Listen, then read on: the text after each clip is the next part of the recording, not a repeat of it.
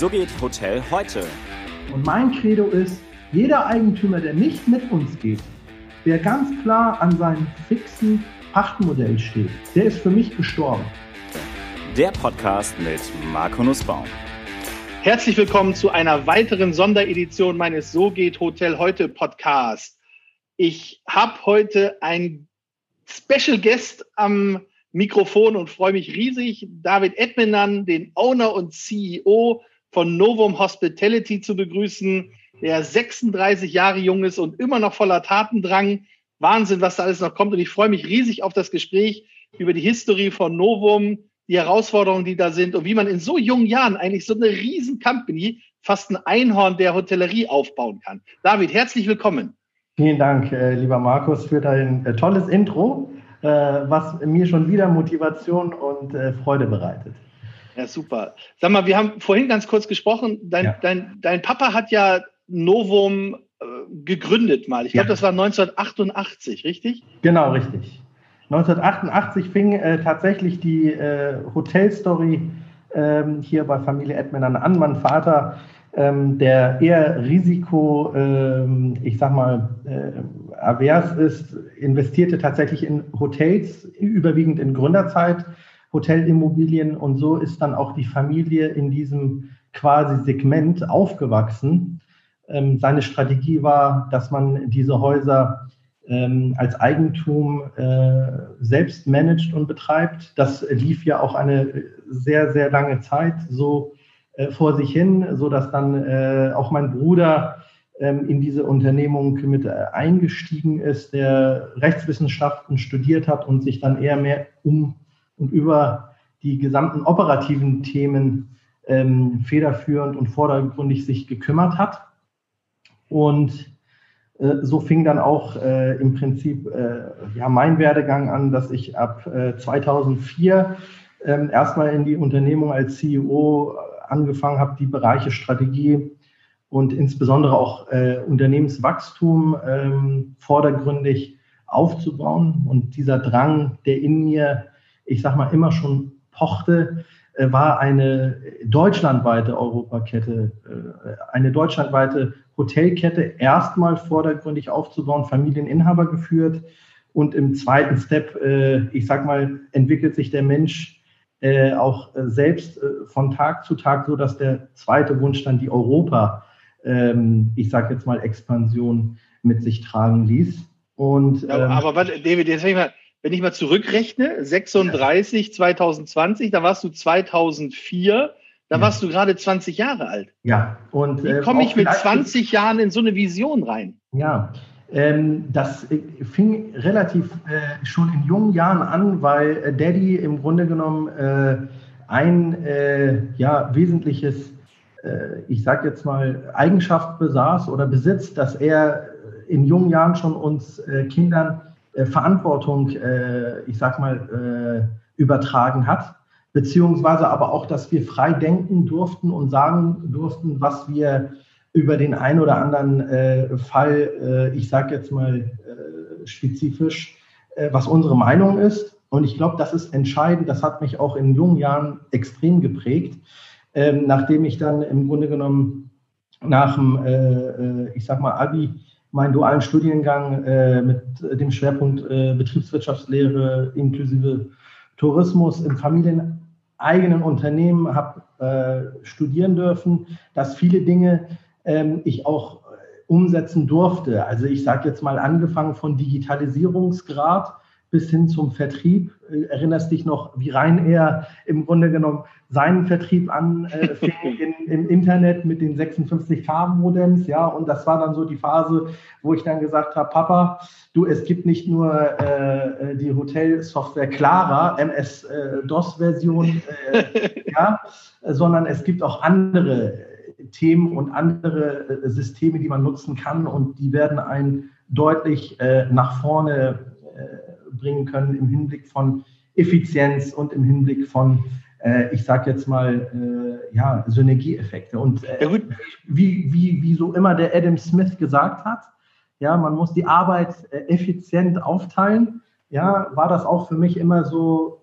ein, ein, ein wichtiges Element. Und ähm, mein Vater, der erkrankte im Jahr 2000 auch. Ja, das war auch so eine prägende für uns Familiensituation, wo er dann auch für sich, weil äh, du kennst es ja selber aus der Generation, äh, sind die ja nur auf dem Trichter, äh, außer Arbeit kennt man nichts, ja? Also ja.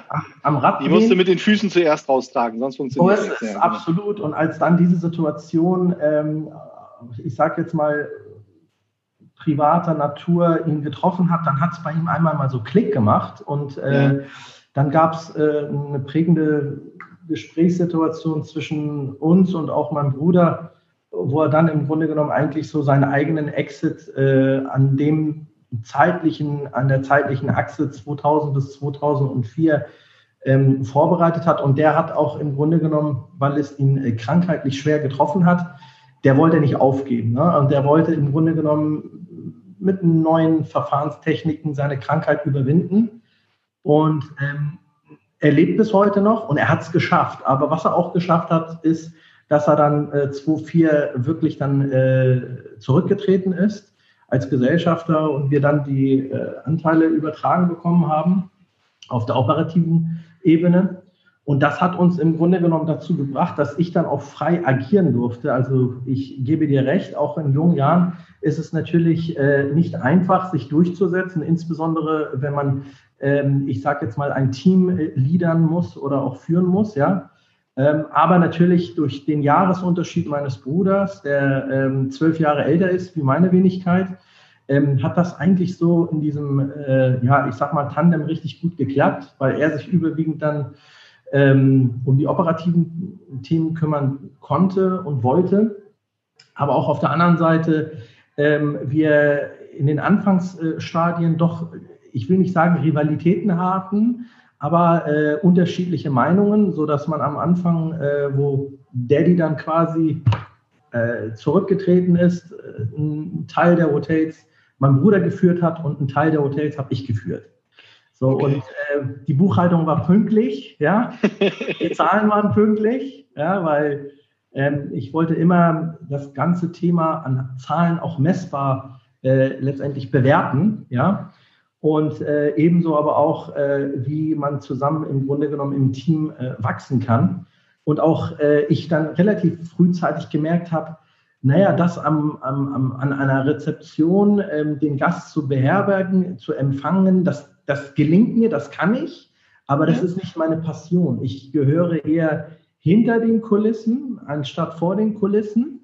Und äh, umgekehrt aber mein Bruder dann wiederum die operativen Themen so gut beherrscht und so gut auch nachempfinden kann. Es, ich sage immer, das ganze Thema ist wie eine Logistik, wie ein Orchester. Das muss ineinander greifen und alles muss ineinander auch funktionieren. Ähm, angefangen äh, von der Azubine ja, bis zum General Manager und angefangen, ich sag mal, von, vom, vom Housekeeping bis hin ich sag mal, zum, zum Revenue Management. Also alle Prozesse müssen ineinander greifen und, und verzahnen. Und ähm, dann haben wir uns hingesetzt. Äh, in den ersten äh, drei Jahren gab es diese Diskrepanzen, ja, gerade von 2004 bis 2007, wo wir uns dann selbst gefunden haben. okay, aber warte mal, David, warte, jetzt ja. müssen wir ein bisschen für die Hörer, weil das finde ich ganz spannend. Du, dann bist du wirklich in einem unternehmerischen Kontext ja aufgewachsen Jawohl. Hast relativ in jungen Jahren mit deinem Daddy und mit der Family schon unternehmerische Herausforderungen besprochen. Also so, ihr habt, habt Dialoge gehabt, da hast du ja wahnsinnig viel Erfahrungswerte ziehen können. So, und dann dieser Transformationsprozess, ja. der ist ja nicht initiiert worden, sag ich mal, der ist ja plötzlich gekommen, dann durch die Krankheit von deinem Dad. Richtig, absolut ja. richtig. So, und dann hast du, dann seid ihr, dann hast du die Phase gehabt, wo du, sag ich mal, unternehmerisch aufwächst, dann dieser ja. Transformationsprozess, der Übergang dann das mit deinem Bruder zusammengestalten. Also das ist ja irre, dass du quasi mit keinen 25, ja. das muss man, ist für die Hörer vielleicht mal ganz wichtig, ja. wenn man über Karrieren spricht. Ja. Die meisten haben ja nicht mal ihr Studium fertig mit 25 und du hast schon drei Phasen durch. Ja, ja und dann seid ihr so bei 2007 gewesen, sagst du, wo genau. ihr euch zusammengerückt habt.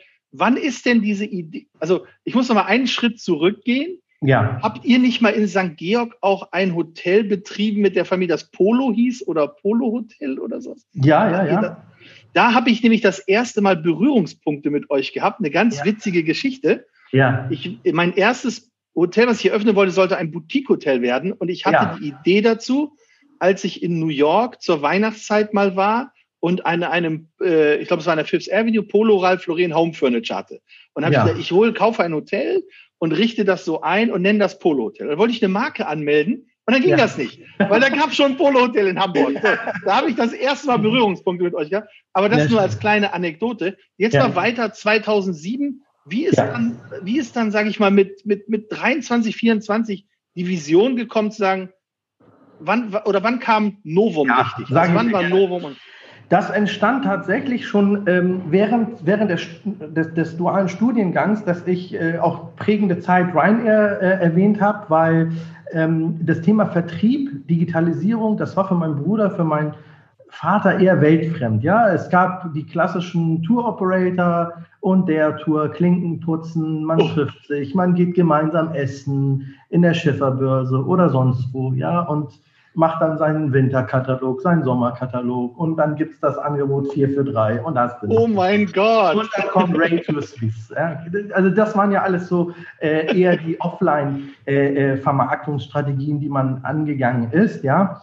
Und ähm, wie ich schon gesagt habe, äh, meine Wenigkeit fing dann an, erstmal nachzudenken und zu grübeln, wie können wir die Auslastung, wie können wir den Vertrieb weiter ausbauen.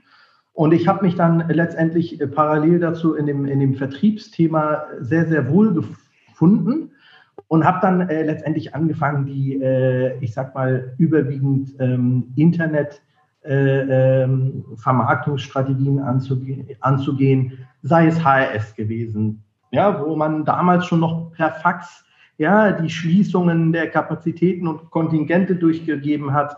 Und es fing dann mit Expedia an und es fing dann an, äh, ich sag mal, mit GTA Travel die ganzen Verträge abzuschließen. Und dann haben wir gesehen, wumms, die Auslastung der Häuser gehen äh, äh, ruckartig nach oben. Und so fing auch die Argumentation gegenüber äh, äh, meinem Bruder an, dass ich gesagt habe, wir müssen unsere Kapazitäten weiter ausbauen. Mhm. Und ähm, die Idee war damals äh, in der Entstehungsgeschichte, dass ähm, ich ähm, ein eigenes Hotelportal aufgebaut habe, also für die eigenen Hotels, ja. ähm, mit, mit, mit, mit einer Firma, die im Grunde genommen eher darauf spezialisiert war, als Online-Booking-Engine, äh, ich sage jetzt mal, auf der Website die Zimmer im Direktvertrieb zu vermarkten. Und ich habe dieses Tool in der Tat für mich selbst äh, verwendet und habe gesagt, ich baue ein eigenes quasi äh, Intranet auf in dem meine Mitarbeiter letztendlich ähm, die eigenen Häuser vermarkten, wenn das eine Haus schon so weit von den Auslastungen ähm, die, die äh, Ausbuchungsquote erreicht hat, kann der Mitarbeiter im Grunde genommen wie in einem äh, Callcenter das nächstliegende Haus anbieten, was ja zur Unternehmensgruppe gehört. So fing im Grunde genommen dieses Thema des Vertriebes an. Und das führte dazu tatsächlich, dass ich dann ab dem Zeitpunkt gesagt habe, naja, den Vertrieb ähm, auch im Bereich des Dynamic Pricing, so äh, wie es dann auch äh, die anderen, ähm, ich sag mal, vordergründig in anderen, ich sag jetzt mal, äh, äh, Märkten wie Frankfurt oder eher Düsseldorf gelebt haben, aufgrund, ich sag jetzt mal, von Angebot und, Nach und Nachfrage, haben wir das auch in Hamburg so eins zu eins umgelegt. Das führte natürlich dazu, dass wir die Kapazitäten ähm, weitestgehend äh, äh, ertragsvoller darstellen konnten. Und das führte aber auch dazu, dass ich dann meinem Bruder gesagt habe, ich baue mir jetzt eigentlich das Thema äh, äh, national weite Hotelgruppe auf, indem wir weitere Schlüsselfiguren und Mitarbeiterpositionen ins Unternehmen mit einbeziehen müssen, um im Grunde genommen äh, jeder in dem Bereich, wo er sich wohlfühlt, wo er seine Passion sieht und wo er wirklich auch Gas geben kann, äh, äh, sich einbringen kann. Okay, warte ganz kurz. Dann heißt das Learning jetzt ja für die Hörer ist, dass ihr eine große Verfügbarkeit, also eine große Anzahl an Zimmern in Hamburg hattet. Ja. Und du das aber nie gesehen hast, als du nicht das einzelne Hotel betrachtet hast, sondern gesagt hast, ich gucke mir immer die Gesamtverfügbarkeit an Richtig. und optimiere den Umsatz pro verfügbaren Zimmer im Rahmen meiner Gesamtverfügbarkeit. Und Absolut. das halt über Callcenter, über die Distributionsstrategien, aber das ist Exakt. ja, sag ich mal, mit Mitte 2000, das ist schon sehr, sehr weitsichtig. Und, ja. und, aus, und aus dem Learning heraus hast du gesagt, so, Absolut. das klappt in Hamburg, ja. jetzt mache ich es in ganz Deutschland. Jetzt mache ich es in ganz Deutschland, aber mit dem Kontext, Es müssen die Big Seven sein, weil da ist im Grunde genommen die Übernachtungs, äh, ähm, ich sag jetzt mal, äh, sind die Übernachtungsquoten oder Zahlen relativ hoch. Also äh, über eine Million war immer letztendlich äh, äh, die Minimum Range und in den Big Seven hatten wir eh größer wie vier Millionen Übernachtungen ja, angefangen von Düsseldorf, Köln etc., so dass wir tatsächlich uns erstmal diese Märkte angeguckt haben. Das heißt, ähm, nach Hamburg war für mich da auch damals dann die Entstehungsgeschichte, dass ich das C-Level ernannt habe im Jahr 2010. Ja, da war dann unser Headquarter in der langen Reihe, ja. nicht mehr im, im, im Hotel Graf Molke. Da waren erstmal unsere kleinen Stabstellen wie Finanzbuchhaltung, wie äh, ich sag mal Vertrieb und ähm, letztendlich Operations. Aber du hast damals schon alles zentralisiert. Ja, alles. Und das war ein Investment im ersten Step äh, mit Servertechnologie und äh, wir haben als PMS-System damals Protel eingesetzt, ja. Da hat mein Vater so gezittert, ja. Äh, und äh, ich kann mich noch erinnern, wo ich den Vertrag auf der Internorga dann unterzeichnet habe, weil wir hatten, wie gesagt, davor Clara, Opera, ja. ja. Und ich habe gesagt, ähm, Freunde, wenn wir hier 10, 12, 13, 14 Hotels allein in Hamburg managen, führen, verwalten möchten, möchte ich von Remote, egal wo ich sitze, ja, ob das im Urlaub ist oder nicht im Urlaub ist, ich will Zugriff haben auf das gesamte Datenbanknetzwerk. Ja, und so fing das ganze Thema auch an, ähm, dass ich immer auch äh, bereit war, in, in, in IT-Server-Technologien zu investieren. Ebenso ähm, haben wir dann diese Ehe mit, mit, sind wir mit Protel, sind wir diese Ehe eingegangen damals, ähm, was natürlich für uns auch im Zuge von Setups, Hotel, Andocken äh, eine Möglichkeit ergab, dass wir innerhalb von wirklich einer sehr, sehr kurzen äh, äh, Zeitachse von fünf Tagen ein Hotel übernehmen konnten und mit Protel in dieser Ehe relativ schnell ein Hotel auch äh, in der ja, Daten. Kannst du andocken dann bei euch, ja. Andocken, genau. Ja, und ähm, vielleicht zu dem Thema, wie du es auch äh, richtig tatsächlich äh, auf den Punkt gebracht hast. Für uns war ausschlaggebend, dass dieses Modell in Hamburg funktioniert hat.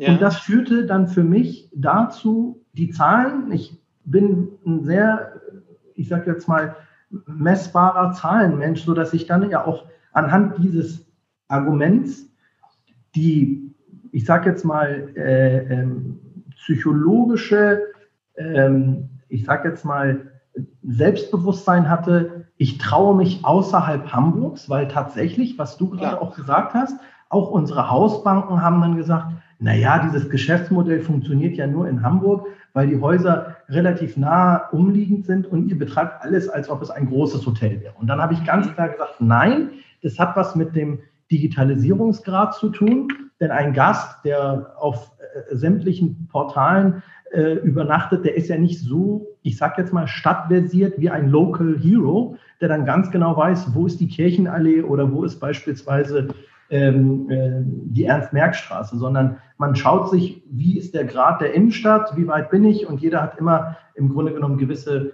Berührungspunkte. Natürlich auch in diesem Zuge hat sich das ganze Thema im, im, im Produktdesign ja massiv verändert, da kommen wir ja später noch dazu. Aber für uns war Ausgangslage Gründerzeit, familiengeführte Hotels zu übernehmen, die relativ schlecht vorab gemanagt worden sind und in dem Gruppenverbund wenn wir zentrale Abteilungen wie, äh, ich sag mal, Procurement, wie, äh, ich sag mal, ähm, Operations, Sales, Marketing, Finance, äh, all diese Abteilungen zentral äh, aus, aus Hamburg agieren können, inklusive der digitalisierten Prozesse wie Kreditorenmanagement. Ich meine, in einem, in einem Familienunternehmen kennst es ja selber, dann hat man vielleicht seine Leitsordner und dann hat man seine Eingangs- und seine Ausgangsrechte. Ganz ehrlich, die Leitsordner habe ich relativ früh abgeschafft und das geht gar nicht klar. da gibt es keine, da gibt's kein Kreditorenmanagement, das wir auf dem digitalen Screen Rechnungen nach sachlich äh, äh, Prüfung äh, ähm, freigeben. Und das sind eben halt die Themen, die dann auch in einer Hotelübernahme zu einer Win-Win-Situation geführt haben. Ne? Am Anfang natürlich erst. Habt ihr die Hotels gekauft oder seid ihr dann in Pachtverträge eingestiegen? Genau, das ist jetzt der entscheidende Punkt. Ich habe dann tatsächlich in Hamburg die Strategie gewechselt und daher auch, warum ich quasi auf der Hotel ähm, operativen Holdinggesellschaft alleiniger äh, Gesellschafter bin, habe ich dann im Grunde genommen ab dem Jahr 2010 meinem Bruder gesagt, pass auf, ich habe den Drang zu wachsen und ich habe den Drang, national weit zu wachsen. Ähm, ich gründe eine parallele Holding zu unserer eigenen Betreibergesellschaft, die wir hier in Hamburg hatten. Okay. Und so ist das Start-up im wahrsten Sinne ab 2010 entstanden, in dem alles, was außerhalb von Hamburg dann äh, zu übernehmen wurde, über Miet- und Pachtverträge, äh, sogenannte Asset-Light-Strategie äh, ähm, aufgebaut worden ist. Und ähm, dieses Expansionsthema ist von unserer quasi äh, ja, ähm, Hausbank mit begleitet worden, weil man ja auch. Darf ich fragen, wer die Hausbank ist? Die Commerzbank. Okay, gut. Aber jetzt mal ganz kurz. Das heißt, du hast ja quasi dann 2010 als Startup ja. mit einem Portfolio außerhalb Hamburg von null angefangen. Genau. Und jetzt nehmen wir mal die Zeit bis zu Corona 2019. Ja. ja. Wie viele Hotels waren es dann geöffnet und unterschrieben, mal alles zusammen? Äh, halte ich fest. Jetzt ja, mache ich. Es waren 180. 180 Hotels. Das heißt, du hast innerhalb von zehn Jahren, also von neun Jahren quasi ja. 180 Hotels entwickelt. Wie ja, schafft man also, das? Äh, man, muss, man muss tatsächlich ja die Bestandshäuser aus, aus, aus äh, Hamburg dann nochmal reduzieren, aber das Ja, aber zieh die mal ab, wie viel sind es dann noch? Es sind in der Tat 160 Hotels, es ist sagenhaft. Es ist 160 Hotels, aber wann, ja. wann kam so, wann es kam so der Push? Wann hast du die, ja. genau, wann kam so der also der, Kicker? Der, die, die, die, die erste, äh, ich sag mal, äh, die, in den ersten fünf Jahren bis 2015 war das eher so eine Übernahme äh, ich sage jetzt mal, ähm, Interaktion von sieben bis acht Hotels, ja. Pro Jahr. Das heißt pro Jahr, genau. Und äh, wie ich dir schon skizziert habe, wir haben dann tatsächlich dann äh, relativ äh, zügig durch äh, unsere, ich sage jetzt mal neuen äh, externen und familieninternen Geschäftsführer. Also mein Bruder habe ich ja erwähnt, dann habe ich meine Schwester, ähm, insbesondere fürs Projektmanagement und für ähm, das Interior Design mit einbezogen. Dann kam äh, der Thorsten Scholl, der im Grunde genommen, den du ja auch selber kennst, der eben halt bei Christie und Co. gearbeitet hat, auch dadurch Netzwerkerweiterung. Martin Stegner, der, ich sag mal, vorher in einer Hotel-IT-Firma äh, tätig war. Und äh, der Christian Moll, der im Grunde genommen überwiegend das Thema ähm, Finanzierung äh, und, und, und äh, alles, was die Business Administration anbelangte, mit aufgebaut hat. So konnte jeder sich in seinem Bereich letztendlich auch, äh, ähm, ich sag mal, frei entfalten. Und durch diese Asset-Light-Strategie, dass wir erstmal so ein Aval-Basket auch in Form von Miet- äh, und Pachtvertragsbürgschaften äh, als, ich sag mal, Einkaufskorb abbilden konnten, konnten wir auch diese schnelle Expansion auf der einen Seite darstellen. Und natürlich führte das auch dazu, dass wir in der ersten Ebene gesagt haben, wir übernehmen erstmal familieninhaber geführte Betriebe, wollen äh, Track Record aufbauen, um im Grunde genommen auch letztendlich die, diesen investmentfähigen äh, äh, Grad zu erlangen, um letztendlich dann Geschäfte mit Projektentwicklern wie GBI und äh, Konsorten abschließen zu können. Denn auch solche Gespräche äh, äh, hatte ich auch im Jahr 2007 und auch im Jahr 2008. Und äh, ich zitiere, Sie haben eine Vision, aber Sie sind noch zu klein für uns. Ja, das kenne ich auch. Du brauchst, du hast eine Vision, aber du brauchst erstmal eine Version. Hast du eine Version, brauchst du erstmal einen Track Record. So, und dann ja. ist äh, herzlichen Glückwunsch. Ja. Genau. Und so ist das ganze Thema in, in diesem Bereich aufgebaut worden, so dass wir bis 2015 knapp äh, 60 ähm, Hotels dann äh, betrieben haben. Und in dieser zeitlichen Achse gab es nur Bestandshotels. Also wir haben uns tatsächlich nicht auf äh, Neubauprojekte konzentriert und fokussiert. Aber entscheidend an dieser Geschichte ist, dass wir hier in Hamburg St. Georg, wie du es erwähnt hast, ein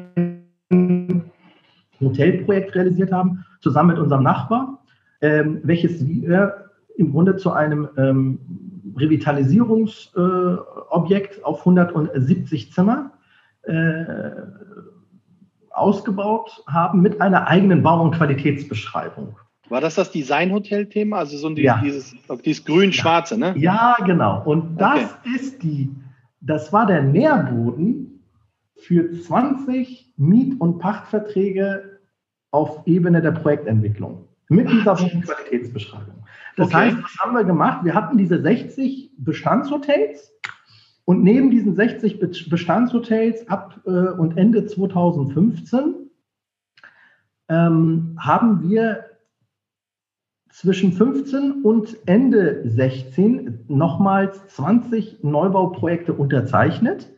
Aber wie hast du die denn überzeugt? Also wie, äh, erstmal, wie hast du die gefunden? Ja. Ja, weil das ist ja, ich meine, hören ja viele immer zu. Ja. Ja, so, Wie hast du die gefunden? Okay. Wie hast du also, die dann überzeugt, dass sie einen Vertrag mit dir unterschreiben?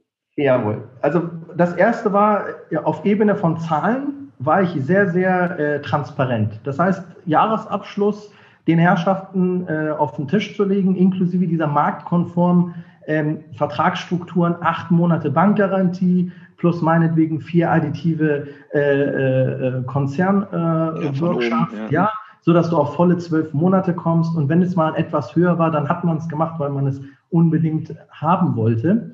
Und ähm, die Überzeugung entstand dahingehend, dass wir natürlich ähnlich wie wir alle jährlich auf dem IHIF oder auch auf der Expo Real waren und ähm, ebenso äh, den Herrschaften insbesondere äh, über unsere und durch unsere Flexibilität, dass wir gesagt haben, Mensch, wenn das Achsmaß mal ein Quadratmeter abweichend ist von dem äh, Standardraumprogramm, dann ist das für uns kein No-Go. Das heißt, durch, das, durch diesen hohen flexibilisierten ähm, Grad dessen, was wir gegenüber dem Vertragspartner immer angeboten haben, kam es dann auch zu Wiederholungstäter. Also es gibt auch gewisse Family Offices oder Stiftungen, die im Grunde genommen gesagt haben, Mensch, wir haben den ersten Vertrag mit euch super unterzeichnet und, und angegangen, wir machen drei mit euch. Das heißt, die Schablone dafür war gegeben und das, das Thema, ähm, warum dann dieser Schub kam und auch wie diese 20 Neubauprojekte entstanden sind, ich habe eine eigene Development-Abteilung dann aufgebaut. Das gab es vorher auch nicht. Das haben vorher Thorsten und ich gemacht und meine Schwester. Ja. Und aus diesen drei Dreier, ich sage jetzt mal Kompetenz, aus diesem Dreier-Kompetenzteam sind richtige Abteilungen entstanden, die okay. dann im Grunde genommen Heads dargestellt haben, die natürlich dann auf der Ebene, was wir auch immer ähm, den Vertragspartnern mitgeteilt haben, wir haben eine eigene Projektmanagement-Abteilung. Das heißt, äh, da sitzen Interior Designer, da sitzen aber auch äh, äh, Ingenieure und Architekten, die mit euch mit agieren können und eure Planungen ändern können. Und äh, das heißt, ein, ein Maximum auch an, an Komfort den Herrschaften zu geben. Okay, David, unter welcher Brand war das jetzt? War das dann Novum das oder ist das schon Nio gewesen? Das war das tatsächlich, das war unter dem Brand Novum Style, also dieses ja. Design Style erstmal, dann haben wir es ja als Novum Style umgewidmet und von 15 bis 17 es gab so viele Podiumsdiskussionen, es gab so viele Lifestyle, neue Brands. Ich kann mich ja. auch ich in Malpensa gelandet bin und im Moxie Hotel übernachtet habe, ja, in dem ersten. Und dann habe ich gesagt, die Welt hat sich in der Produktentwicklung im Hotelbereich auch verändert. Das ist eines der bestgebuchtesten Hotels bei, bei Booking in Italien. Ja, dann habe ich 2016 habe ich ähm, eine, einen, einen, einen Consultant eingeladen und bin mit ihm nach London geflogen. Und dort waren wir im Hamyard Hotel. Ah, cool. Nach dem fünften Gin und auch nachdem wir in Shoreditch waren und uns eines der Hoxton Hotels angeguckt haben. Ja, und wir haben da auch Mittag gegessen und dann sind wir abends wieder ins Hamyard gegangen. Dann hat es Klick gemacht, indem ich gesagt habe, dieses Novum Style, Bergläche, Neongrün. Ich habe gesagt, das ist es nicht. Wir müssen was anderes machen. Das, das passt nicht. Das muss, das muss was ganz anderes sein. Und ähm, dann bin ich tatsächlich dort ge hängen geblieben in dem Hemiat Hotel und habe gesagt, jetzt habe ich es. Jedes der Neubauprojekte muss individuell sein. Es muss eine wahre Nachbarschaftsgeschichte erzählen und das gesamte Interior Design muss sich dort reflektieren. Und dann fehlte mir aber noch dieses kleine i-Tüpfelchen, was könnte es noch einzigartiger machen. Und ähm, das i-Tüpfelchen, das fehlte mir noch. Und Ende 2016 bin ich dann quasi war ich im Headquarter, dann ich zu, bin ich zu Thorsten und zu Samira gegangen, meine Schwester, ja. und habe gesagt, ich habe ich hab, äh, hab tatsächlich einen Überfall. Ich muss euch jetzt überfallen und muss euch was sagen. Und sie beide so, äh, was denn? Ich habe gesagt, äh, du, dieses Novum Style, das wird es nicht geben. Wir machen was anderes. Und das werden wir auf dem IHIF announcen. Mit 20 Standorten. The das beauty of being the owner. Du bist niemandem Rechenschaft schuldig und kannst das mal einfach so entscheiden. Ist das nicht ehrlich? Ja, das ist super. Selbstbestimmt und frei. Wie herrlich ja. ist das denn? Dann habe ich den Herr, dann habe ich den Be die beiden gebeten. Ich habe gesagt, wisst ihr was? Geht jetzt mal proaktiv in den Dialog.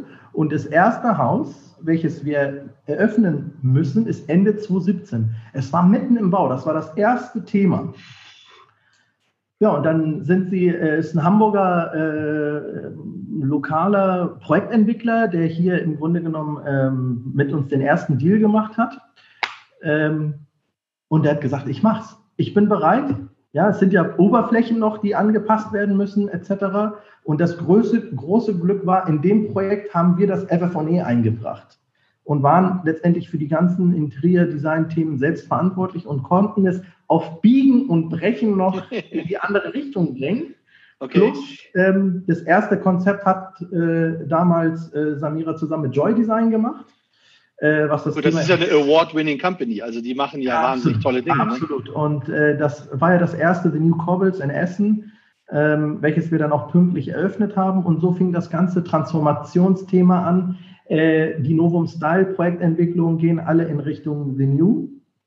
Und dementsprechend haben wir dann 2017 im Februar auf dem IHIF dann das Produkt announced. Samira hatte damals noch einen äh, Brandmanager eingestellt gehabt und äh, der hat die Aufgabe tatsächlich im Oktober 2016 bekommen.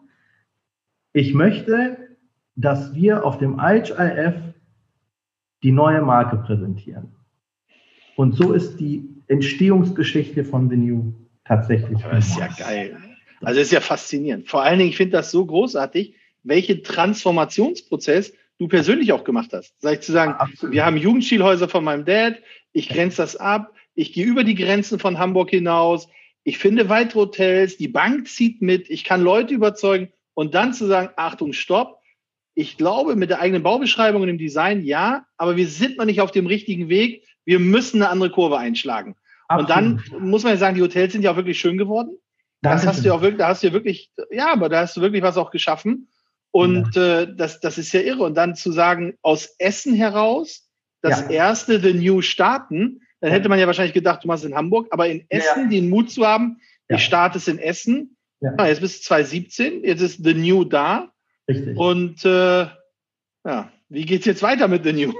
und, so fing, und, so fing, und so fing dann äh, tatsächlich der gesamte Thema, äh, Themenkomplex äh, Wachstum auf Projektentwicklung an, weniger Bestand zu übernehmen ja. und ähm, warum haben wir das getan? Weil genau richtig erwähnt, ähm, wir wollten mit Essen in dem ersten Standort nicht Hamburg dort anfangen, weil für uns auch, ich sage jetzt mal, die Geschwindigkeit und die Dynamik, ja. wie oft und wie schnell wir das Portfolio weiter skaliert haben auf der Projektentwicklungsebene, das war unsere Motivation und auch, dass wir hier Interior Designer in der Firma hatten und wir haben äh, Architekten, äh, das, das, das ging wirklich interaktiv äh, Monat auf Monat, Monat für Monat hatten wir wieder neue Standorte im Visier.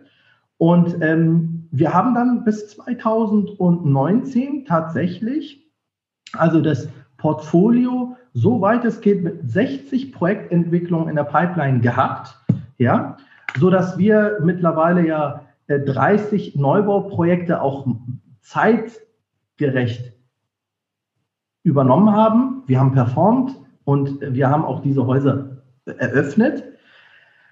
Und vor dem Jahr 2020 haben wir selbst für uns das Thema Expansion und auch äh, Wachstum ich sage jetzt mal, äh, mit der Hotelanzahl bis Ende, ich sag mal 2018, da haben wir dann auf die Bremse getreten, indem wir dann sukzessive eine gewisse Portfoliobereinigung angegangen sind. Ja. Ja, die ersten Häuser aus der ersten Generation, wenn Pachtverträge ausgelaufen sind, dass wir die nicht verlängert haben, sondern wir haben dann gesagt, jetzt ist diese Transformation mit dem Fokus auf the new vordergründig und ähm, wir möchten im Zuge dessen aber nicht die Erstgeneration außer Acht lassen, sodass dann die dritte Marke entstanden ist, beziehungsweise vierte. Die dritte Marke ist eigentlich. Hügelmarke. Genau, Ögotel, aber wir haben ja noch die Winters Hotel Group vergessen zu erwähnen. Ach, die habt ihr übernommen, stimmt. Das war ja 2000, Ende 2014, Anfang 2015. Das war ein bold Move, ja. Das war so ein Move, wo der institutionelle Markt gesehen hat, ui, die haben hier eine M&A-Akquisition. Ja, genau, ui, war richtig, ja. Ähm, die sind auf dem Investment-Rating äh, so bankable, dass im Grunde genommen sie in der Lage sind, eine, einen Unternehmenszukauf darzustellen. Und das im Hinblick dessen, und das war eigentlich, und das ist eigentlich die prägende, der prägende Umkehrschluss, warum The New entstanden ist. Das haben wir eigentlich vorab vergessen als ich den Gerd Winter und den, äh, äh, den Paul äh, kennengelernt habe und gesehen habe, dass mit fünf Hotels, die in derselben Zeitachse wie meine Wenigkeit gewachsen sind und sich nur auf Projektentwicklung konzentriert haben, überwiegend, also vier von fünf waren entweder Revitalisierung oder Projektentwicklung. Entscheidend war aber deren Ertragskraft und deren durchschnittliche Zimmerkapazität. Und ähm, das war für mich eigentlich so, so ein Game Changer, in dem ich gesagt habe, wir dürfen keine Bestandshotels überwiegend übernehmen, sondern das, was die gemacht haben, war auch richtig, aber man braucht die gewisse unternehmische Größe, um auf Projektentwicklungen andocken zu können. Das heißt, mit dem Winters Hotel Move und der Transaktion ist überhaupt dieses Thema Projektentwicklung Neubauprojekte entstanden.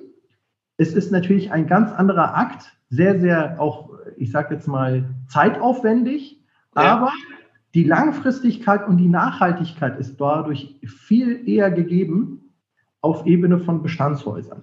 Okay, gut, aber jetzt gucken wir uns die Novum-Welt nochmal an. Das ist ja irre. Das heißt, du hast die Bestandshäuser gehabt, die Novum-Häuser, du hast das Neue gehabt, das The, Neo rausgebracht. The New rausgebracht und so. Und dann kommt ja in deiner ganzen, sag mal, kurze Frage zwischendurch, schläfst du eigentlich nachts noch oder bist du nur am Arbeiten? Das ist ja irre. Also, kannst du schlafen? Das ist ja Wahnsinn. Ja, ich kann euch empfehlen, es gibt eine wunderbare App, die heißt Calm. Calm, die ist super, ja, die kenne ich auch. Und die äh, führt mich meistens in den Tiefschlaf. Na, okay, das ist gut. Also Calm-App. Das ist nicht gesponsert hier. Mein Podcast ist immer noch äh, unabhängig, ja. So. Also das, das ist, ist trotzdem auf keinen Fall. Ist nicht aber, gesponsert. Äh, Du hast gefragt, wie ich. Nein, nein, in der Tat. Also Wochenende versuche ich natürlich abzuschalten und ähm, auch, äh, ich sag mal, vom Workload bin ich dir ganz ehrlich, ob ich jetzt vor Corona oder jetzt nach, während Corona, vom Workload habe ich denselben, aber mhm. es ist natürlich eine ganz andere Herangehensweise Klar. und Herausforderung, die wir heute gestellt sind. Und ähm, die Passion, nie den Kopf in den Sand reinzustecken, sondern Probleme anzugehen und hands-on anzupacken. Das, das, das hat uns geprägt und so denken wir auch. Und man muss auch über Probleme reden und man muss auch Herausforderungen und, und, und äh, ähm, ich sage jetzt mal außerordentliche Herausforderungen ähm, bewerten und sich auch mal damit konfrontieren.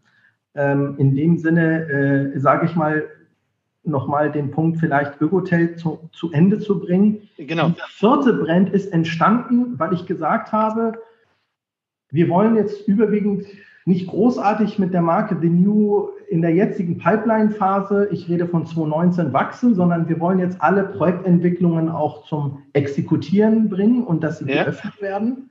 Und mit dieser Ertragskraft und aus diesem operativen Cash äh, Income werden wir unsere Erstgeneration, welche wir identifizieren und welche legitimiert sind in ein, äh, ich sage jetzt mal, Konversionsprojekt zum Ökotel transformiert zu werden, wenn die Lage, wenn die Gebäudegröße und Kupratur in diesem Einklang dieses Projektes sind. Weil das ist tatsächlich, das Ökotel ist so ein kleines Boutique äh, äh, äh, Theme, das schön gemacht. skandinavisch geprägten Touch. Wir haben jetzt das erste White Label äh, hier am ähm, Kurfürstendamm in Berlin. Ähm, mittlerweile haben wir ähm, 75 Zimmer komplett kern äh, revitalisiert, kernsaniert und die weiteren 35 Einheiten sind gerade mitten im Bau, so dass wenn die 35 komplett äh, fertiggestellt sind, wir dann das erste quasi offizielle Ökotel äh, dann announcen werden. Verschwindet denn dann Novum als Hotelmarke? Also es, es wird Novum Hotel so und so nicht mehr geben, sondern es genau. ist Hück Hotel und The New. Ja.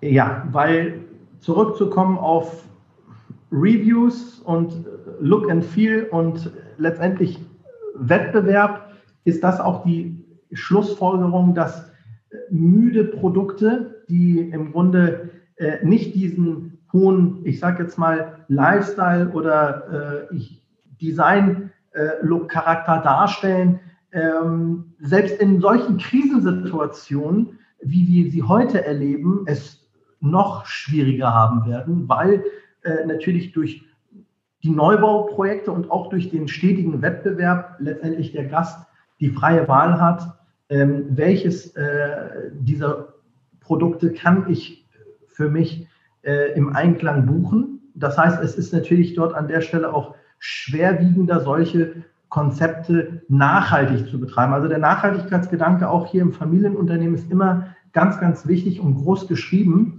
ähm, äh, im, im, im Kontext, weil du hast es auch richtig äh, äh, erwähnt. Ich selber habe mich auch äh, den Gegebenheiten und im ja. Zuge der Jahre weiterentwickelt. Ja, und das waren auch die Podiumsdiskussionen, die mich äh, natürlich dahin gebracht haben, wo wir heute stehen, um immer am Ball zu bleiben und um, um immer auch Impulse des Marktes, ähm, ich sage jetzt mal, in die Hotelunternehmung mit einbringen zu können. So ist auch die Zusammenarbeit der Deutschen Hotelakademie entstanden. Ja, ja, warte, ganz kurz. Aber das ist ja, David, das ist ja eigentlich eine Blaupause für den Individualhotelier, der heute am Markt ist. Du hast gesagt, die, die ich habe die Novum Hotels und ich ja. merke, dass profillose Hotel, also jetzt nicht falsch verstehen, aber dass einfach profillose Hotels mit vielleicht einem Renovierungsstau am Markt nicht mehr attraktiv ist. Ich muss es konvertieren, habe das Hügge-Modell, also die, diese, diese, die neue Marke kreiert und habe aus diesen Hotels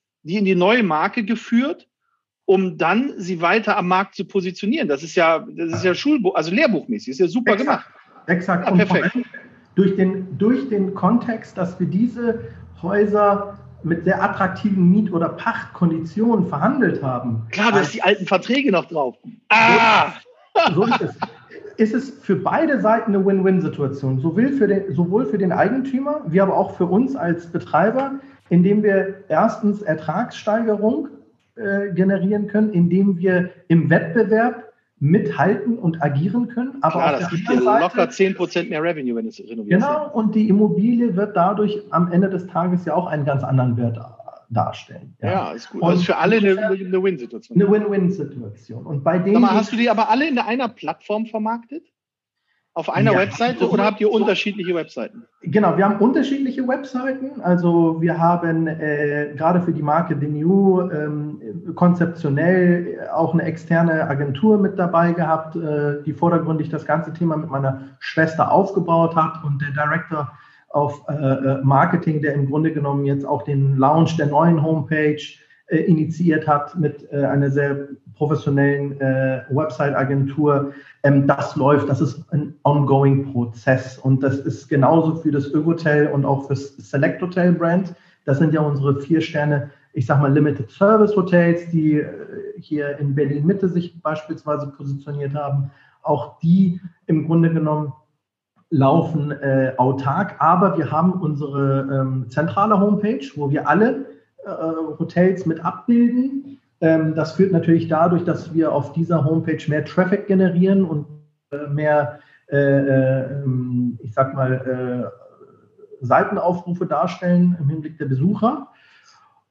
Und wir haben dieses Jahr vor Corona ähm, eine Director of Commercial eingestellt aus äh, dem Hause, wo du vorher auch mal tätig warst, aus dem Hause Accor. Ja, die, ich war äh, nicht bei Accor, ich war bei Astron. Ach stimmt, bei Astron warst du. Der, die Aqua, der, der Müller ist die ehemalige Aqua-Manager gewesen, hat Astron genau. gegründet. Aber ich war nie direkt bei Aqua, bitte. Hallo, ja, hallo. der Dieter Müller war dort, genau, aus dem Hause Aqua. Und die macht, und sie hat wirklich diese Phase der, der, der, der Corona-Zeit ähm, dafür einsetzen können, um die Vermarktungsstrategie neu zu definieren. Sie hat ein Assessment Center aufgebaut. Sie hat sowohl Mitarbeiter, die wir hier im eigenen Unternehmen, im, im, Bestand hatten, äh, interviewt und im Grunde genommen deren Stärken und Schwächen analysiert, neue Aufgaben zugeteilt und ähm, sie hat einen mega Job gemacht. Also wir sind super glücklich, dass wir sie hier an Bord haben, auch zu diesen außergewöhnlichen äh, äh, Zeiten, die wir heute haben. Und ähm, wir sehen dennoch den, den, den, die, die, die Chance, ja, dass wir in dieser Phase sowohl ähm, gewisse Themen, die vorher zeitlich bedingt nicht umsetzungsfähig waren, dass wir sie heute, dass wir diese Krise als Chance auch nutzen. Klar, andere ja? renovieren ihr Hotel, du sagst halt, ich gucke mir meine Unternehmensstruktur an. Und Exakt. davor. Ja, gut. Und, Sag mal, ähm, aber ganz kurz, David, ohne, ja. weil wir, ja, weil wir kommen so ein bisschen durch die Themen. Was, wie passt denn deine Franchise-Strategie noch jetzt da rein? Ich meine, das ist ja, wenn ja. du das alles mal anguckst, Jawohl. Das, das ist ja schon ein Riesenapparat, den du da managst. Wie, wie, woher kommen denn jetzt diese Franchise-Hotels? Also der Franchise-Gedanke Franchise ja. kam in der Tat äh, durch Philipp Bijou, der auf dem IHRF demütig zu mir kam und sagte, It's a honor, it's a pleasure to talk to you. we would appreciate if we could extend our franchise partnership. So okay, gut. Wie alt warst du da zu dem Zeitpunkt? Als oh, das war 2017. Ach, Wahnsinn, ey. Auch vor drei Jahren. Wahnsinn. Mit ja. 33, du. Mit 33. Und dann habe ich gesagt, naja, es gibt ja hier so viele im Wettbewerb.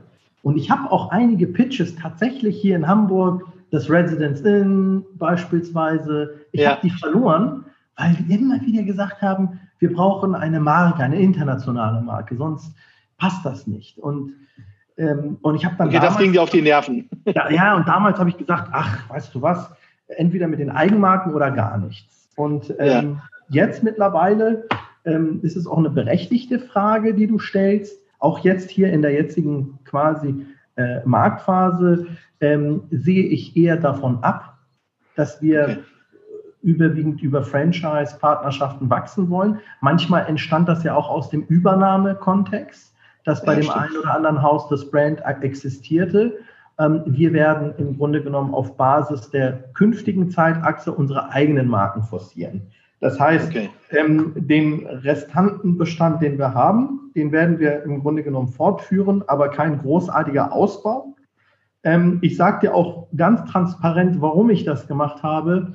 Ähm, das basierte erstens darauf, dass man auch ähm, sich durch die Franchise-Partnerschaften auch das eine oder andere kann man, da kann man sich von inspirieren lassen. Man kann ja. sich das mal anhören.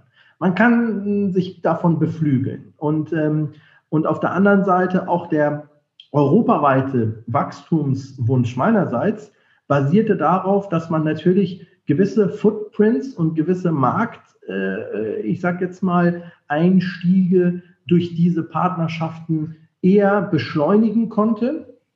Und ähm, das äh, hat den Effekt, dass man eine Win-Win-Situation hat, weil letztendlich die auch eine gewisse Asset-Light-Strategie fahren und wir wiederum daran partizipieren, ähm, dass wir eben halt gewisse Netzwerke beschleunigen können.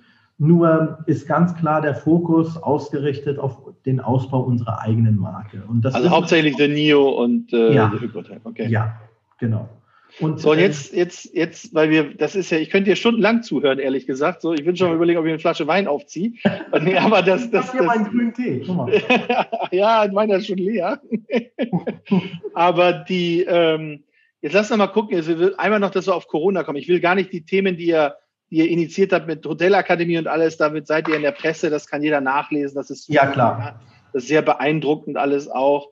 Ja, aber da, wir können gerne da äh, zu dem es gab ja auch ein, ein äh, Interview in, in der Hospitality Insight äh, während der Corona-Zeit und letztendlich war das für uns. Ähm, ja. Genau, lass mal über Corona sprechen. Wann, wann war denn so der Zeitpunkt, wo du ja. für dich gesagt hast, oh weh, oh weh, das geht nicht mal eben morgen wieder weg? Ja, also ich kann mich sehr, sehr gut daran erinnern, dass wir in den ähm, Forecast-Meeting im Januar und im Februar uns darüber beschwert haben, warum wir zum Budget eine Abweichung von zwei bis drei Prozent haben. Und dann sagte der Vertriebschef, ähm, wir haben tatsächlich ähm, Herausforderungen bezüglich Corona. Im Januar, Februar schon. Januar, Februar. Ich dachte, das ist Corona. What the fuck?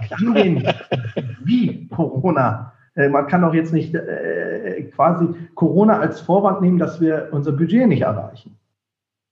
Und ähm, ich habe dann Ende Februar, habe ich dann äh, eine quasi Rundreise gehabt zwischen Nordrhein-Westfalen und Hessen und habe mir die Neubauten angeschaut. Und ich war in Frankfurt und die Hoteldirektorin hatte das organisiert gehabt, dass wir im The New Charlie waren. Dann waren wir kurz vor Öffnung mit dem The New Coin an der EZB und dann waren wir ähm, in der äh, Leonardo da Vinci Straße an der Messe und haben das The New Air uns angeguckt und waren eigentlich mega stolz auf die Produkte und auf, auf, auf ja, die Konzepte. Kann sein, ja.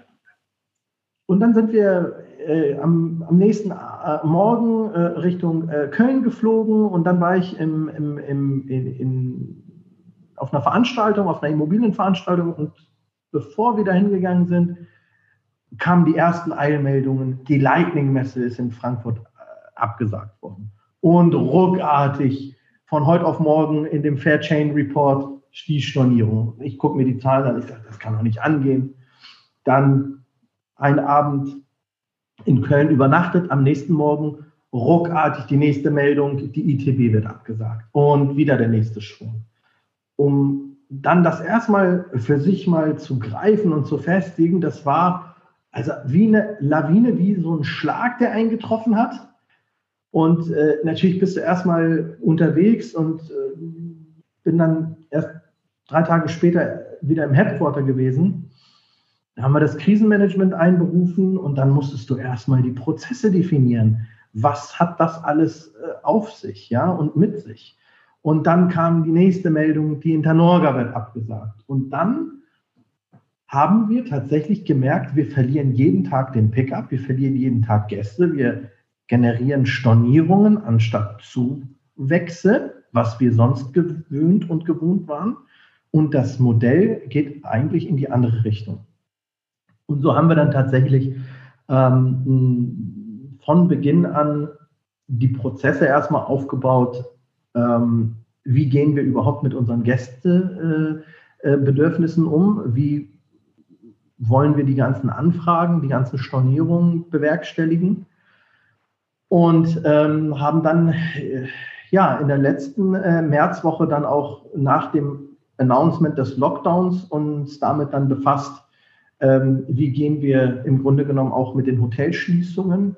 Äh, wir mussten ja neue Prozesse definieren, auch aus der operativen ähm, äh, Ebene und natürlich auch aus der administrativen Ebene und äh, gleichwohl, ähm, wie bewerten wir als Geschäftsführung die gesamte Situation, so dass ich dann auch ähm, im ersten äh, Momentum mir neben unseren quasi Geschäftsführern nochmal einen erweiterten Expertenteam äh, einbezogen habe. Und das war ein Investment. Da habe ich Geld in die Hand genommen und habe das auch äh, quasi äh, in, in den richtigen Topf reingeschmissen, damit wir auch ja. jeden und jeden Schritt und jede äh, Exekution, die wir durchführen, dass sie auch richtig einmal gegengecheckt wird im, im Sparring. Also, also hast du gar keinen Stress mit zu sagen, ich hole mir hier ein Team, die, wo ich einen Erfahrungsaustausch, wo ich meine Gedanken mitbekommen kann und da höre ich auch ja. zu, wenn die was ja, sagen.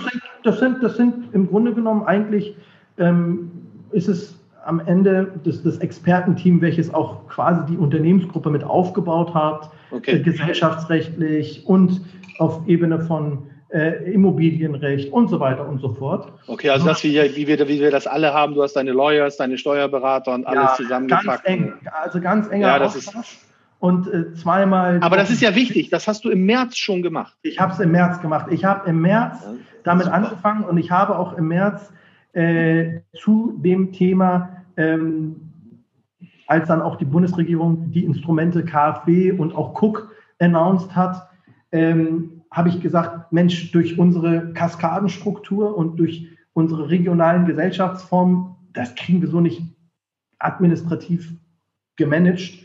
Ähm, da müssen wir uns äh, auch von der AGE einen Key-Account äh, einholen, der im Grunde genommen federführend das ganze Thema für uns äh, äh abarbeiten kann. Und auch aus dem, ich sag mal, Hamburg-Netzwerk ähm, hat uns dann dort an der Stelle auch eine, äh, ein, ein, ein Beratungsbüro unterstützt, die dann quasi direkt äh, die Prozessstraße von Headquarter Novum äh, HR Accounting zu, zu, zur AGE herbeigeführt haben. Das war ja alles Neuland für uns. Wir kannten das ja gar nicht. Und Klar, 16 Jahre Vollgas irgendwie ja, ja, und dann absolut. abrupt die Bremse. Absolut. Und äh, dann haben wir die erste Videobotschaft äh, per Webconference äh, an alle Hoteldirektoren und Clustermanager äh, ähm, äh, via Videobotschaft dann auch live äh, erteilt und haben denen auch wirklich mitgeteilt, wie die Situation gerade ist und ähm, dass wir dennoch äh, alles dafür tun, alles an, an, an Herzblut, wie wir die letzten zehn Jahre, wenn wir auch diese Phase ähm, herausfordernd und, und, mit Bravour meistern, denn wir gehen die Sachen an und wir warten nicht, dass äh, die Hilfe zur Selbsthilfe ist immer mein Credo und mein Motto, ja, du musst selber die Sachen anpacken. Es äh, äh, wird dir nicht extern geholfen, wenn du nicht selber agierst. Und ähm, so haben wir dann ähm, auch wirklich von allen Mitarbeitern auch äh, im, im, im, Zuge der, äh, äh ich sag mal, äh, des, des Ergänzungs- oder der Ergänzungsvereinbarung oder des Arbeitsvertrages den Nachtrag unterzeichnet, dass alle solidarisch auch mit dem Cook-Instrument äh, selbst äh, und, und auch selbstbestimmend, aber auch dem Unternehmen treu zugestimmt haben. Das ist ja auch ein Feedback, wo man einfach sagt, dass die Mitarbeiter stehen auch hinter den Unternehmen. Wir haben ja viele Mitarbeiter, das darf man wie ja viel, wie viel, wie viel habt ihr jetzt in der Summe? Wir liegen jetzt äh, also ähm, bei knapp 2300 Mitarbeiter. Wahnsinn, okay. Ja. Ja. Okay, aber was glaubst du denn, wann der ganze Scheiß vorbei? Also sorry, der Scheiß jetzt, aber wann glaub, was glaubst du denn, wann das alles vorbei ist? Also, wann, ich will dir die Corona-Achse ganz kurz aus meiner Version nochmal erzählen. Ich habe ja. damals, habe ich gedacht, Lockdown, wir haben mit 90 Prozent unserer Vermieter, du musst dir vorstellen, wir haben 110 Nachträge unterzeichnet bezüglich dieser Stundungsvereinbarung. Ja. Das war schon ein Mammutakt mit unserem Asset Management Team. Und in dieser Phase habe ich dann natürlich gesagt, die Expansion ruht und David Edmenan kümmert sich ums Asset Management. Das heißt, ich okay. wollte nah an den Eigentümern sein, nah an den Verpächtern und mit dem Asset Management Team sehr, sehr nah arbeiten und bin dann Abteilungsleiter geworden. Also ich habe diese Abteilung übernommen in der, während der Corona-Zeit, die mir nicht quasi angehörig war. Und ähm, das ist auch quasi die einzige Abteilung, die ich habe. Ne, okay. Auch während der anderen äh, zeitlichen Achsen war ich im Grunde genommen eher äh, nicht für eine spezifische Abteilung zuständig, außer Expansion, also Business Development war mein Bereich, ja. Und aber das heißt, du warst jetzt greifbar für die Eigentümer. Ich war greifbar für die Eigentümer. Ich selber. Ja, aber das ist ja, siehst du, aber das zeichnet ja wieder das Familienunternehmen aus, zu sagen, hallo, wir haben hier ein Problem, ja. ich bin da, ich spreche mit ja. euch und ja. lass uns einen Dialog führen. Super. Genau. Und ähm, so haben wir dann ein Konzept aufgebaut und in diesem Lockdown-Monat, äh, wo der Lockdown au äh, ausgesprochen worden ist von der Bundesregierung, haben wir gesagt, okay, unser Business Case wird naja, der März und April und, und auch der Mai, hm, rechnen wir mit quasi fast annähernd null Umsätzen. Und dann geht es im Juli schon wieder berg, ja, bergauf. Und wir haben einen Abschlag von 25 Prozent für okay. den Juli, für den August. Und der September und der Oktober wird einen Abschlag von äh, 15 Prozent ausweisen. Ja? Und der November und der Dezember liegen wir annähernd bei minus 10. Ja, so dass wir ab Januar nächsten Jahres wieder Vollgas geben können. Deswegen auch wirklich verbindliche Stundungsvereinbarungen unterzeichnet. Wir haben in dieser Phase auch 10 Prozent gehabt, die, wo wir volle Mieten gezahlt haben. Mhm. Die wollten nicht. Und das sind eben halt Eigentümerschaften, die entweder die, die Gunst der Stunde für sich ja, äh, berufen haben, indem sie einen in die Enge treiben,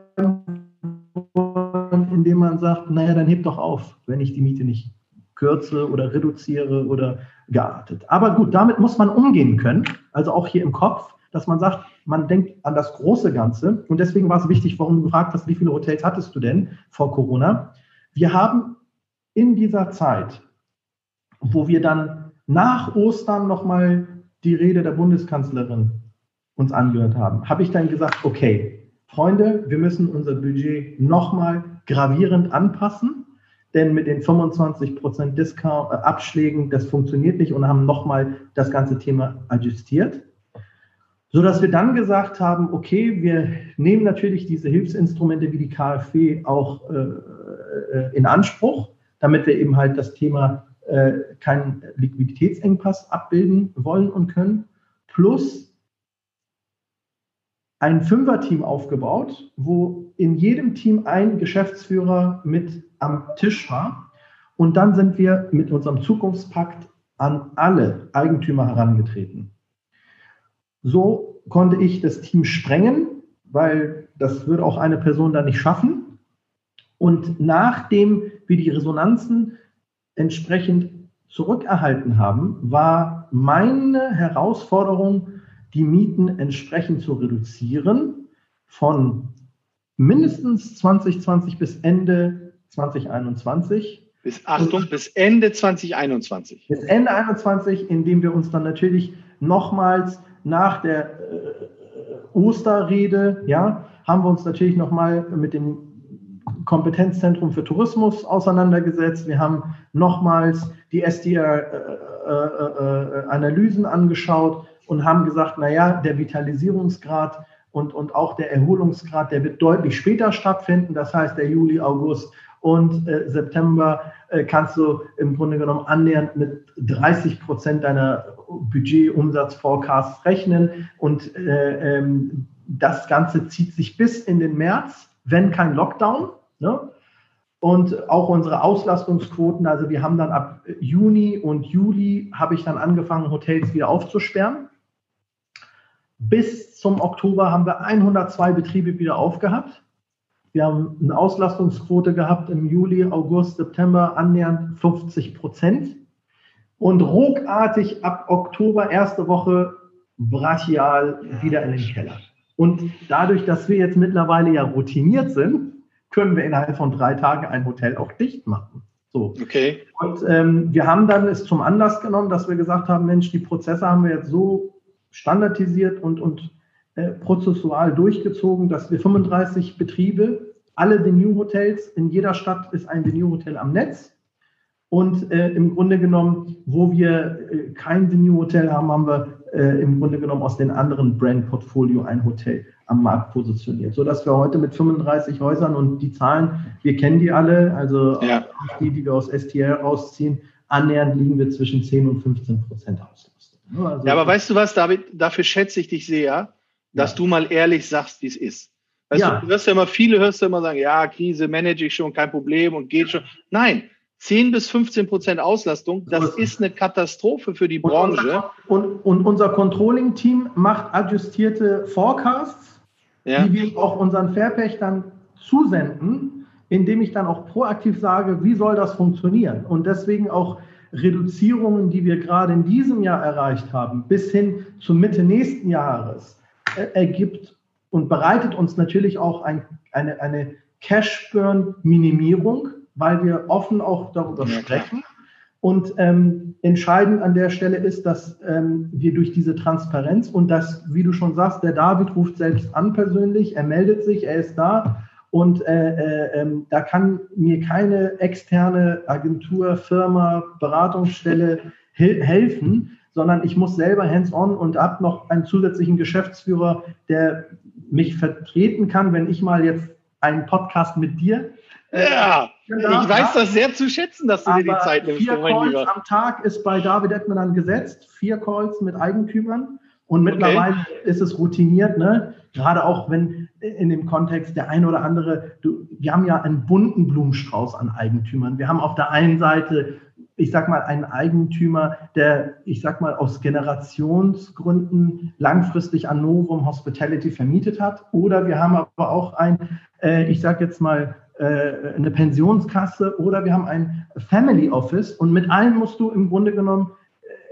auf deren Profil und Bedürfnisse eingehen. Klar, individuell ja. abgestimmt auf deren Bedürfnisse. Individuell ja. abgestimmt, aber 35 Prozent der Eigentümer haben im Grunde genommen auf das Hybridmodell zugestimmt. Ehrlich? Das heißt Umsatzpachten mit einem fixen Sockel, 20 Prozent. Okay. Ja. Das sind aber auch die, die nachhaltig denken die einfach sagen, weißt du was, ich will bis 2021 einmal jetzt einen Nachtrag, nachdem ich den Stundungsnachtrag unterzeichnet habe, mit dir einloggen und will damit nichts mehr zu tun haben, weil auch wir in unserem Business Model, wenn es den zweiten Lockdown nicht gehabt hätte, war der Hockeystick des Umsatz Pickups ab März nächsten Jahres. Aber dadurch, dass wir ja jetzt so weit sind, dass wir sagen, der November, der Dezember, der Januar, der Februar und der März sind grottenschlecht. Planen wir mit dem April und Mai und Juni und Juli und dem August eher diesen Hochlauf, wie wir den im Juli, August, September äh, diesen Jahres hatten. Und ab September planen wir mit dem Hockeystick. Das heißt deutlich nochmal defensiver geplant, so dass wir im Grunde genommen mit dieser Simulation, mit unserem quasi Refinanzierungspaket auch durch diese Krise das ganze Thema bewerkstelligen. Aber das geht nur in der Kombination, dass jeder auch etwas in den Ring rein wirft. Also wenn der Eigentümer sagt, nö, ich mache es nicht, dann sage ich ihm, dann lass uns aufheben.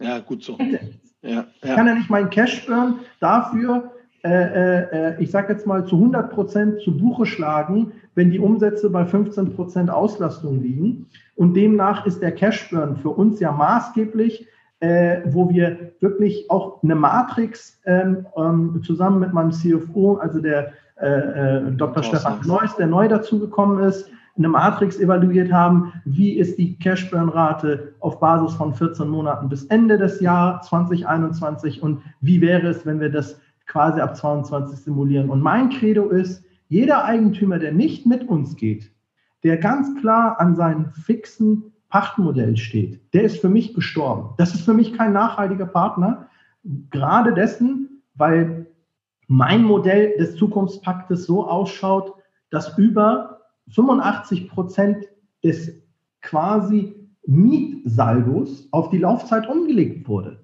Das heißt, ich habe auch dem nicht mal gesagt, du sollst mir was schenken, ja, es gab ja, du hast es nur prolongiert am Ende der. Ja, ja, klar. Und ich habe entsprechend prolongiert, ja, auf äh, 17, auf 18, auf 20 Jahre.